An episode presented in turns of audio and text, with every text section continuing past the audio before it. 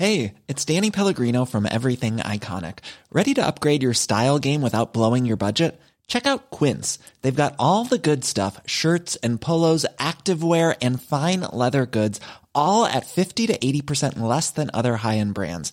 And the best part? They're all about safe, ethical, and responsible manufacturing. Get that luxury vibe without the luxury price tag.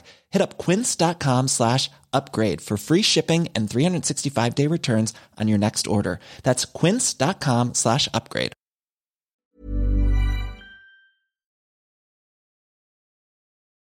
Bonjour, je suis Anne de l'équipe Audible. Aujourd'hui, nous sommes très fiers de sponsoriser ce nouvel épisode de Sillage, le podcast créé par les EcoStart. Il est bien sûr disponible sur l'application Audible. D'ailleurs, si vous aimez écouter des podcasts ou des histoires inspirantes de parcours professionnels, je vous invite à faire un tour sur notre catalogue.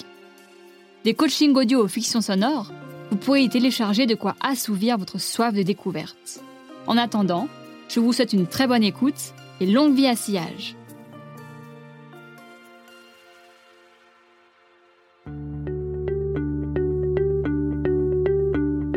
Une course de haies. Voilà à quoi peut ressembler la scolarité des bons élèves. Bac, prépa, grandes écoles, chaque étape est ponctuée d'un concours. Et chaque réussite prouve que l'on fait encore partie des meilleurs. Mais paradoxalement, cette route peut être totalement dénuée de choix. Ce sont les profs, les parents, l'ego de l'étudiant qui sont moteurs. Jusqu'au jour où tout cela s'écroule, où l'on réalise que la destination manquait de sens. C'est ce qui est arrivé à Pauline Legnaud. Dans ce nouvel épisode de Sillage, elle nous raconte comment on peut échouer, puis se reconstruire et se retrouver, loin des chemins que les autres avaient tracés pour nous.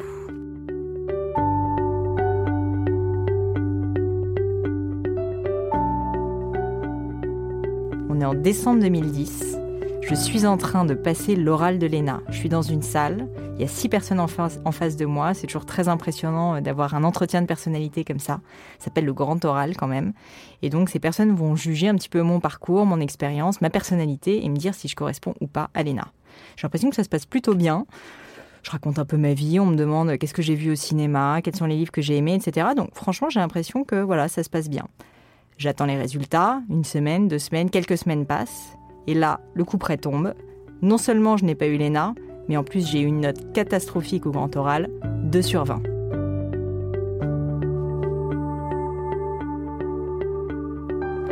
La morsure de rage et de honte est absolument colossale. Ça peut paraître bête, mais ça fait quasiment 10 ans en fait que je travaille et que c'est l'aboutissement de toutes ces années d'études. Et j'ai l'impression que tout ce que j'ai fait a été balayé d'un revers de la main. Honnêtement, ça a été absolument terrible comme décision. Je sais que ça peut paraître euh, complètement euh, débile et, un peu prétentieux de se dire oh la pauvre petite elle a raté l'ENA elle va pas s'en remettre. J'ai fait en fait une espèce de mini dépression parce que je pense que je me suis rendu compte que toutes ces années d'études que tout le travail que j'avais fourni que tous les efforts que j'avais faits surtout que tout ce que j'avais dit autour de moi bah, en fait euh, était réduit à néant.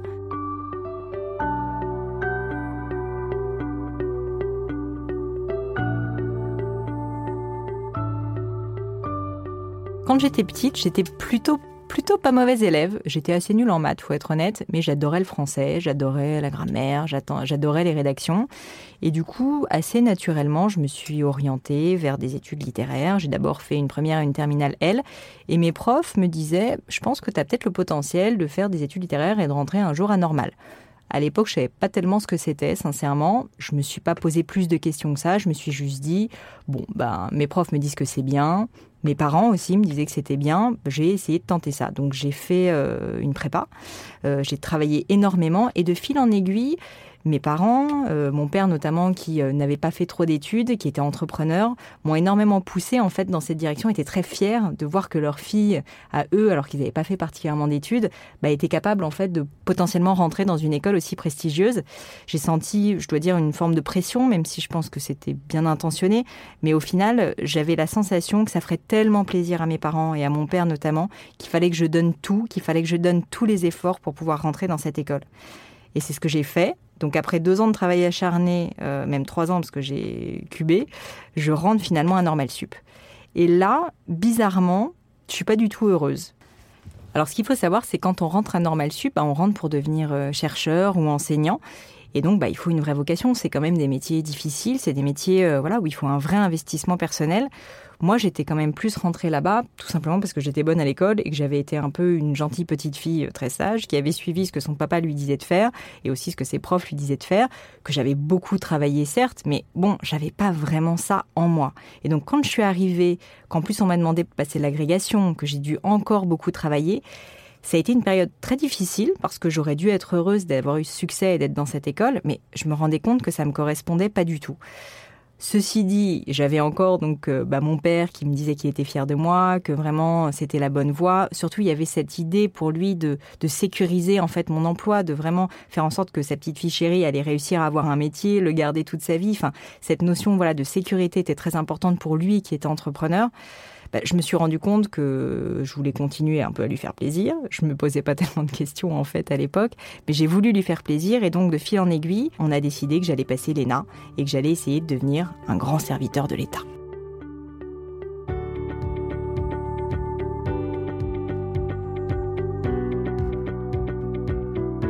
Mon père, c'est quelqu'un que j'admire énormément. C'est un homme euh, qui euh, est parti de rien. Euh, il avait euh, vraiment aucun patrimoine quand il est né.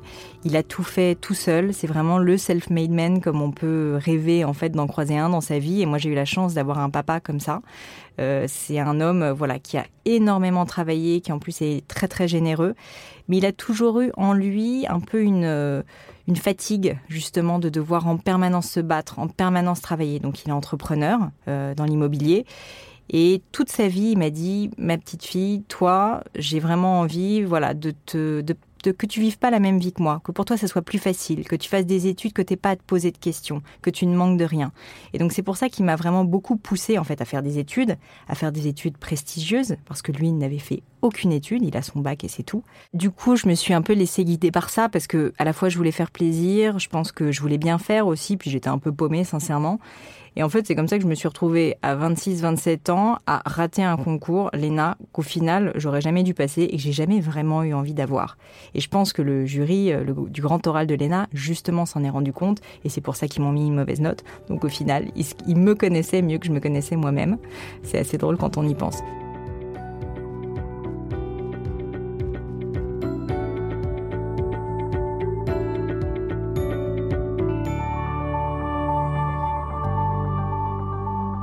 J'ai eu une période un peu de semi-déprime, on va dire, où vraiment je me suis complètement refermée sur moi-même. Je me reconnaissais plus. Enfin, j'étais, euh, j'étais complètement, euh, voilà, abasourdie. Euh, je me plaignais, je me disais que c'était injuste, qu'ils n'avaient pas compris, que ce jury quand même ils étaient nuls, que je le méritais, que techniquement j'étais au point. Et probablement c'était vrai. Mais en fait, c'était juste pas moi-même et surtout, c'était pour les mauvaises raisons que je le faisais. Et quand j'ai compris que, bah, en fait, euh, j'étais enfermée depuis trois mois dans ma chambre, que je parlais à personne, que j'avais même honte de dire que j'avais ce concours, que j'avais raté ce concours, je me suis rendu compte qu'il fallait que je me bouge, qu'il fallait que je fasse quelque chose, qu'il fallait que je décide de changer de vie. Et c'est ce que j'ai voulu faire. Et donc cet échec, parce qu'il a été vraiment douloureux, je pense m'a forcé à faire un petit miracle, c'est-à-dire vraiment réfléchir à ce que je voulais, qui m'a donné du sens, qu'il a vraiment donné du sens à ma vie, parce qu'il m'a permis de vraiment me poser les bonnes questions. Et donc j'ai décidé de ne pas repasser l'ENA. Là, à nouveau, assez difficile, parce qu'il faut que je l'annonce, à mon père notamment, euh, qui est quelqu'un d'assez impressionnant dans l'absolu. Et je lui dis, papa, euh, je veux pas le repasser. Il a euh, pas vraiment cru en fait que j'allais le faire. Euh, je pense qu'il y a eu une petite dénégation de sa part pendant plusieurs mois, voire euh, je dirais au moins une à deux années.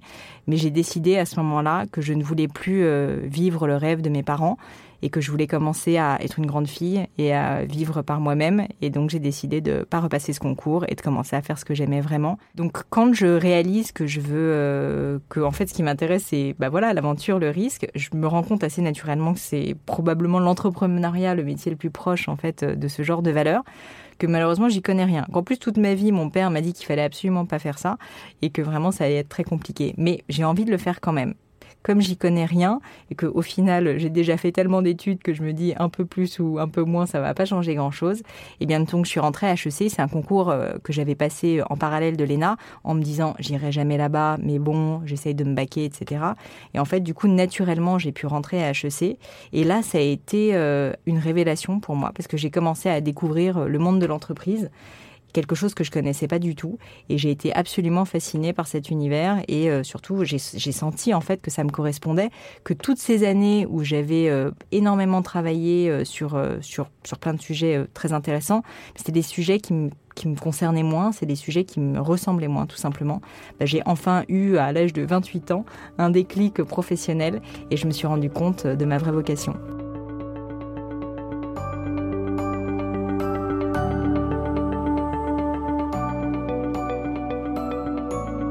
J'ai eu un peu le sentiment de faire un coming out. Ce qui est paradoxal, c'est que je pense que eux étaient persuadée que j'étais très heureuse de passer tous ces concours. Mais au final, pour moi, quand j'ai dû dire à mes parents, et notamment à mon père qui lui-même était entrepreneur, que je voulais moi aussi être entrepreneur, ça a été assez dur parce que lui, euh, bah lui, il avait voulu me protéger toute ma vie, que lui, il en avait vraiment bavé euh, pendant toutes ces années. Et quand j'ai dû lui annoncer que non, moi aussi, je voulais être entrepreneur, que moi aussi, je voulais des emmerdements, que moi aussi, je voulais euh, bah, vivre une entreprise à la dure, je pense qu'il n'y a pas cru. Il s'est dit, mais c'est pas possible. j'ai travaillé toute ma vie justement pour qu'on n'en arrive pas là. Et, donc ça a été euh, ouais, une forme de coming out. Ça a été assez douloureux de lui dire, mais j'étais très heureuse de le faire euh, malgré tout et je regrette évidemment pas euh, parce que bah, ça m'a permis bah, justement de me prouver à moi-même que j'étais capable bah, de de, prendre mes propres décisions et de les assumer. Et ça, c'est quelque chose que j'avais très peu fait par le passé. Et donc, ça a été, ça a été un moment assez fort dans ma vie. Alors quand je suis à HEC, du coup, je comprends rapidement que je veux entreprendre, mais bon, j'ai pas d'idée, ce qui arrive souvent. Je sais que l'entrepreneuriat ça m'intéresse, mais sans idée c'est un petit peu compliqué. Et donc je discute beaucoup euh, avec mes amis, etc. Et je finis par euh, trouver une idée euh, que je trouve pas mal. Euh, qui est de faire une sorte de MOOC, mais vraiment avant l'heure, parce que là, on parle de 2010-2011, euh, un MOOC euh, en, mode formation à distance pour pouvoir justement rentrer dans des grandes écoles. Il faut quand même se dire qu'à l'époque, moi, j'avais passé un nombre de concours incalculable, donc aider des gens sur la méthodologie pour rentrer dans des grandes écoles ou faire des dissertations, c'est quelque chose que je maîtrisais. Et je me suis dit, on pourrait réussir à faire des panels d'alumni, faire des espèces de cours à distance, donc sur le web, avec un modèle un peu freemium et ensuite pourquoi pas des conseils plus personnalisés payants ou, euh, ou voilà quelqu'un qui veut rentrer à HEC, à Harvard, peu importe dans n'importe quelle université ou finalement passer n'importe quel concours serait pu ensuite même devenir pour des entretiens euh, pour travailler dans, euh, dans un grand cabinet de conseil par exemple, eh bien une formation avec des personnes, des alumni qui sont déjà passés par là et qui peuvent vous donner des vrais conseils concrets. Donc l'idée, je continue à penser qu'elle n'était pas si mal, mais, euh, mais ça a été un échec cuisant, mon premier échec euh, entrepreneurial, parce que je me suis plantée sur tout, je me suis mal associée avec des personnes qui étaient à la fois à Paris, en avait en province, en avait à l'étranger, avec des personnes qui n'étaient pas à temps plein sur le projet, et moi la première, avec, euh, avec une vision du business model qui était euh, plus qu'imparfaite et avec sincèrement un produit qui n'était pas du tout assez travaillé. Donc à tous les niveaux, je pense que j'ai fait des erreurs, mais ça a été hyper enrichissant parce que bah, justement j'ai appris euh, à nouveau par l'échec euh, bah, qu'il fallait typiquement s'associer avec des personnes qui habitaient dans la même ville, être à 100% sur un projet, des choses bêtes quand on y pense, juste pétri de bon sens, mais qui quand vous démarrez en fait sont pas en fait des évidences. Et donc bah, ce deuxième échec, je pense, m'a permis euh, de recréer ensuite une entreprise de façon beaucoup plus sereine que, que la première fois. Il se trouve que mon copain de l'époque, ça faisait déjà au moins 6 ou 7 ans qu'on était ensemble est à l'époque aux États-Unis, parce que lui, il était consultant. Euh, il a fait comme moi assez peu de choix. Finalement, il était bon à l'école aussi, et donc bah, assez naturellement, après des études d'ingénieur, il devient consultant dans un grand cabinet de conseil. Et il se rend compte au bout d'un moment qu'il sent qu'il y a quelque chose qui cloche, que cette expérience, c'est pas vraiment ce qu'il lui faut. Surtout qu'il n'admire pas nécessairement euh, ses boss et qu'il a envie euh, de quelque chose de différent, qu'il a envie de quelque chose avec plus de sens. Et donc, il décide de faire une pause et il va faire deux ans de MBA aux États-Unis, à Harvard. Et euh, pendant ce temps-là, en fait, moi, j'étais en train de rater l'ENA, concrètement. Donc, euh, il me coachait un petit peu à distance, on discutait, on a fait des innombrables soirées sur Skype. Et, euh, et c'est en fait tout bête, mais quand il est rentré en France, c'était au moment où j'étais à HEC, ben, on s'est rendu compte tous les deux, en discutant tellement, parce qu'on se posait des questions tous les deux, qu'on voulait tous les deux entreprendre. Ce qui est drôle, c'est qu'on n'avait pas du tout envisagé de travailler ensemble, parce qu'en fait, ben, ça se fait pas tellement, c'est assez rare finalement. Donc on parlait d'entrepreneuriat dans l'absolu, mais on n'avait jamais même envisagé euh, l'option de travailler ensemble.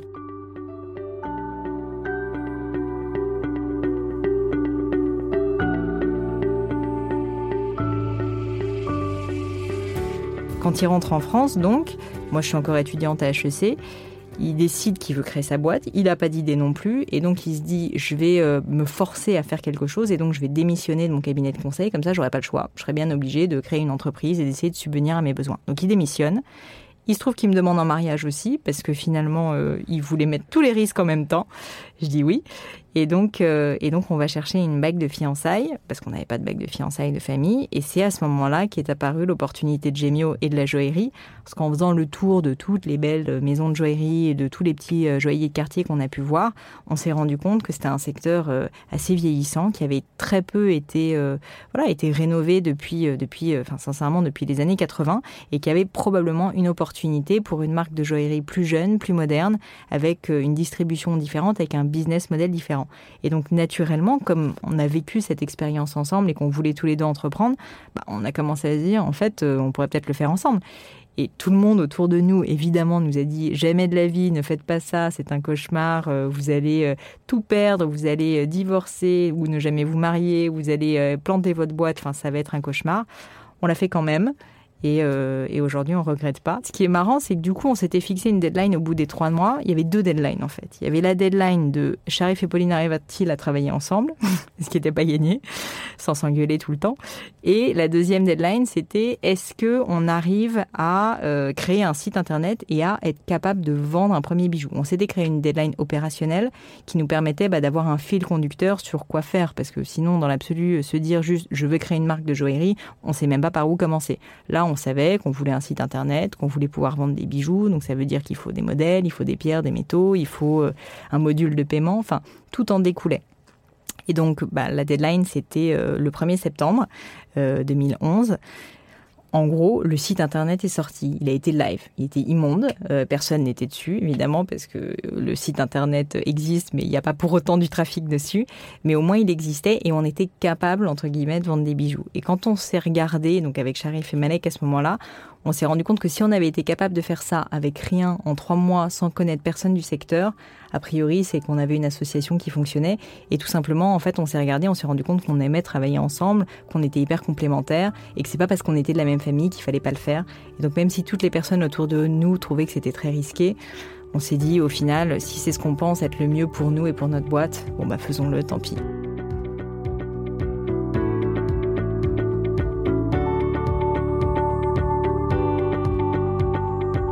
Alors là, maintenant, Gémio a 6 ans. Quand j'y pense, ça me rajeunit pas. Euh, comment est-ce qu'on a évolué? Ben, En fait, euh, déjà, on, a créé une marque. Euh, aujourd'hui, Gémio est le, troisième mot-clé, si je puis dire, de joaillerie tapée en France, derrière Cartier et Tiffany's. Donc, sincèrement, là-dessus, c'est vrai qu'on on est assez heureux et fier de se dire qu'on a réussi à partir de rien à sortir de terre euh, une marque. Et donc depuis six mois maintenant, euh, Gemio effectivement est rentable. Et donc c'est une entreprise maintenant qui se développe euh, sur fonds propres. Et ça, c'est vrai que c'est aussi une forme de fierté finalement de se dire qu'on a un petit bébé avec Sharif et Malek, mais qui a grandi et que maintenant il fait ses nuits.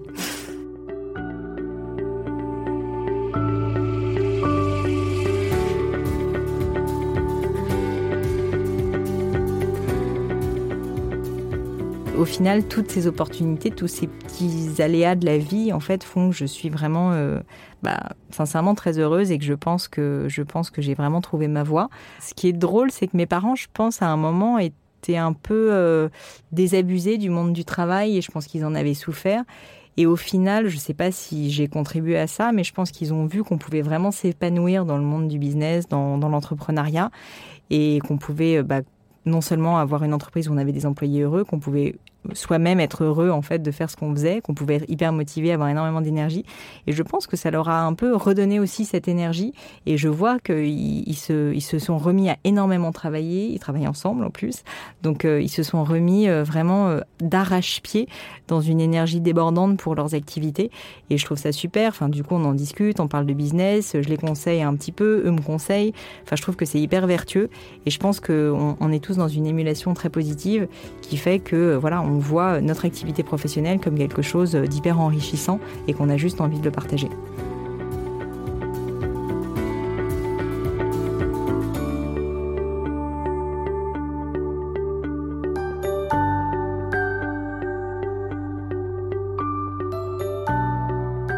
Merci à Pauline d'être venue dans le sillage des EcoStart et à vous d'avoir écouté son histoire. Si cet épisode vous a plu, dites-le nous avec des étoiles sur iTunes et retrouvez-nous sur Facebook, Instagram et Twitter, les EcoStart. Je suis Déborah Loy et je vous dis à très vite pour un nouvel épisode.